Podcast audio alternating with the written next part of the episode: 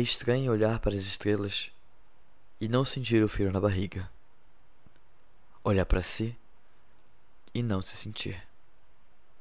Talvez seja a vida adulta ou a amargura das experiências, mas é triste como o mundo te molda de maneira devastadora.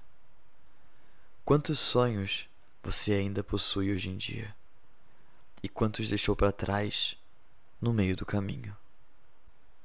Quantas vezes já mentiu para si mesmo e inventou uma desculpa só para poder continuar? Hoje eu aceito que a esperança não habita mais em mim, pois vejo que o mundo não é o mesmo e que o faz de contas começou a quebrar. O resquício que há em mim desse sentimento é a fé que tenho de que um dia podemos todos ser melhores.